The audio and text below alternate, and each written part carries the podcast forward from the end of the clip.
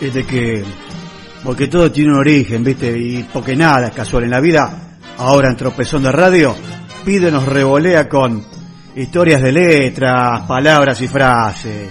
Sí, para desentrañar eso de eh, que quién cacho inventó esto, pero ¿de dónde viene, che?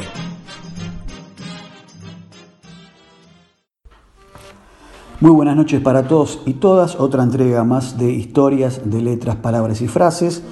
Cuestiones que algunos nos planteamos como para hacer una columna, otros por ahí se dedican a googlear, a chequear. Son muy pocos generalmente los que tienen idea de dónde vienen ciertos términos que usamos en el habla coloquial. Bueno, ahora confirmado, siempre desde casa, porque estamos en cuarentena, según lo que dijo el presidente Alberto Fernández, hasta el día 26 de abril. Vamos a desandar entonces la entrega de hoy sin develar en qué familia de palabras nos vamos a meter, pero a ver, por ejemplo, eh, uno suele contar una situación de, uy, no sabes cómo me cagué de risa, esa anécdota, esa anécdota, ciertamente fue algo, y acá viene el paréntesis, porque el diccionario de la RAE habla también de algo muy divertido, que causa mucha risa, o que hoy, actualmente, hoy en día, otra acepción, otro uso puede ser sinónimo también de eso que citamos como bizarro, ponele, ¿no?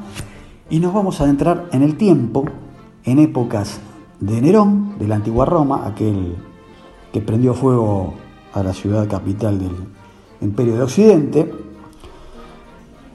Y los romanos cuentan que le daban de morfar higos a los gansos, a sus aves de corral de entonces, y lo hacían sin saber que los higos tenían un efecto, atención a la palabra, opilante. Sí, opilante, yo la verdad no sé, vamos a contarlo porque creo que la gran mayoría tampoco sabe de qué estamos hablando. Y al menos eso parece si tenemos en cuenta que aún en el siglo XV, plena Edad Media, se creía un poco al pedo, por decirlo en vulgo, que tanto los dátiles, otra fruta de la familia de los higos, como el mosto de las uvas, opilaban. Sí, opilaban, es decir, opilar es obstruir, es atrancar, es taponar. Sobre todo que los caminos que conducían o conducen al hígado, ¿no? Por eh, usar una analogía de, de Roma también. En cristiano sencillo, los caminos que van a dicho órgano, eh, está claro porque Patalgina de entonces el boticario de esas antiquísimas farmacias nunca tuvo en la repisa. Pero, ¿qué pasa? La palabra eh, tenía otro alcance, porque se hablaba de la opilación, no dije depilación, dije opilación del vaso. Y no estoy hablando del vaso de vidrio, sino del órgano que se escribe con B larga y con Z. Que uno preguntará, ¿dónde está el vaso? ¿Dónde está el vaso? Uy, me duele el vaso, me pegan acá. Bueno, eh, dicho órgano, yo la verdad no recordaba, tuve que buscarlo. ¿Dónde cacho estaba? se encuentra en el costado izquierdo, tocate acá, lado izquierdo, por arriba del estómago y debajo de las costillas. Bueno, justamente ahí está el vaso con Z. Tiene el tamaño aproximadamente de un puño y el vaso forma parte del sistema linfático que combate, atención, las infecciones y mantiene el equilibrio de los líquidos del cuerpo. Acá nos metimos con un tema medio médico, pero hace falta, y también esa ese efecto opilante actuaba, por ejemplo, sobre las napias, sobre las narices tapadas, alguna eh, cuestión nasal, e incluso las enciclopedias médicas de la época citaban hasta el chocolate. Sí, el cacao crudo tenía también un efecto opilante, efecto colateral, digamos, cuando se lo usaba como, como tal. Porque aclaremos que obviamente aquellos conocimientos después fueron corregidos mucho más en el tiempo por la medicina actual. Algunas mujeres también usaban algunos productos o estos eh, opilantes, sobre todo en épocas femeninas, en esos tiempos complicados para las mujeres, cuando el tal Andrés de Otrora, de aquella época, le venía, sí. Entonces, este efecto opilante era a su vez un paliativo para frenar el sangrado del periodo. A veces, esto tremendo, escuchen bien esto, comillas, a veces con la intención de poder frenar o adelantar algún matrimonio en ciernes. Sí, apurar el tema de los papeles. Che, venía el emperador o el regente que dijo, che, hay que casarse, no, pero estoy con la regla, que no, no, a ver, dale, apurate, tomate un opilante, porque hay que firmar antes y parame el tema, porque si no hay que consumar el matrimonio ya.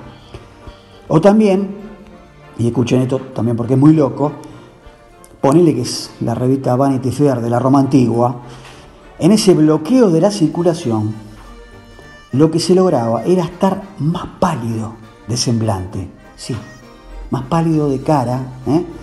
ya que en esa época era, escucha bien, ¿eh? era una de las modas de la Roma antigua, sí, tener la jeta bien blanca, bien pálida, garpaba mucho más. Y a veces, en este tema de eh, la palidez y no comer y qué sé yo, en, su defecto de los grandes bacanales romanos de morfar, se tragaba alguna mezcla de barro. Sí, los romanos morfaban tierra, la romana, ponerle la chica, ¿eh? para estar mejor, más blancas de tez, con las graves implicancias justamente que traía al momento de curtir después los baños famosos romanos, ¿no? Agárrense de las manos, dijo algún cantante venezolano, bueno, yo digo de las paredes, Ave César. También se junaban, se conocían otros alimentos que provocaban estos trastornos o estos efectos y a su vez había una lista de plantas, de hierbas, de jarabes que provocaban un efecto contrario. Y acá viene el punto. Estos productos sí. Esto es el inicio de la nota, escúchenme la palabra. Estos productos eran los, los contras, los desopilantes. Atención, hablamos antes de opilantes, esos que tapaban algún órgano, complicaban el tránsito, y estos son los desopilantes, o sea, los que vienen a destapar, ¿no? La soda cáustica de entonces, hoy para la canaleta, cuando se tapa la cloaca, que se aplicaban para curar esas trancas de las glándulas y del vaso. Desopilar entonces es vencer esa obstrucción, ese taponamiento. Y se decía, por ejemplo, que mientras, volviendo al principio, repito, los higos como fruta opilaban, los espárragos, mira vos, no sé quién morfa el espárrago no sé a qué precio está, yo la verdad no sé si está en la verdulería generalmente. Me tengo que fijar acá en la boliviana cerca de casa a ver si está, porque la verdad que no sé si qué precio están, si son caros, pero eh, sopa de espárragos, no sé quién hace, pero no se consumen mucho. Los espárragos justamente desopilaban. Siguiendo en el tiempo, pero viendo un poco más tarde de la Roma antigua, los franceses usaron el verbo desopilar, que para pronunciarlo bien en su habla original nos va a ayudar, entonces nos va a ayudar entonces esta amiga del famoso Google Translate. A ver chiquita, ¿cómo se dice? Desopilar. Bien, nos ayudaba entonces nuestra amiga asistente del Google Translate. Ese verbo y el participio desopilant, que ahora nos va a volver a ayudar. Desopilant. Desopilant. Perfecto, gracias. Se refería en Francia al acto, escuchen bien esto, eh, al acto de soltar una risotada. Y acá lo llevo hasta el inicio de la columna, una carcajada limpia, como quien dice, y como esto se trata de una risa prolongada, viéndolo desde el punto de vista orgánico, cuestión medicinal, vamos de vuelta, para entender un poco más estas cosas del organismo, ¿no? Por qué pasan también, nos pasan las cosas que nos pasan. Los pulmones, ¿qué hacen en este caso? Sueltan el aire que sale con fuerza, dando la sensación de que abre como un camino en lo que respecta al sistema respiratorio. Así que atención con desopilante, verbo desopilar, desopilante, esto viene de los franceses. Ahora, ¿qué nos toca acá, en el español nuestro, en castellano? Porque también en ese entonces teníamos una expresión parecida. Y la expresión era, ahora comillas, desternillarse de risa. Ojo, ojo, atención, escuchen bien, que dije destarnillarse y no destornillarse, que es lo que a veces puede pasar en el coloquial. ¿Qué hace ese desternillarse de risa? Lo que hace, volvemos otra vez a la cuestión orgánica, lo que hace es que se agiten los cartílagos del pecho, llamados, mira el dato, ternillas. Por eso, desternillarse. Entonces se decía, porque no tiene nada que ver, repito, con la acción de la herramienta, destornillarse, no, correlo, a costado, no. Pero, en definitiva, la onda de la marca de la France ¿eh? perduró en nuestro alba castiza y el adjetivo desopilante indica entonces algo que nos ha dado mucha, pero mucha, y de la buena y muy saludable risa, ¿no? Ese remedio que previene y que cura, también dice por ahí, y me acuerdo ahora entonces de una suscripción de una revista americana que seguro que existe, que tiene una columna que se llama Remedio, perdón, no, la risa remedio infalible.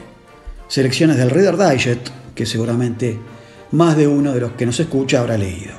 Hasta acá, historias de letras, palabras y frases con cuestiones opilantes, cuestiones desopilantes, y por qué no, anécdotas de esas que nos hacen recontra cagar de risa, como pueden ser eh, buenos chistes, eh, tantas anécdotas de algún amigo, eh, y que en definitiva siempre nos donifican la salud corporal.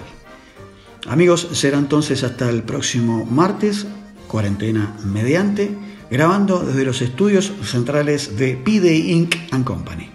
Gracias, un abrazo para todos. Chao.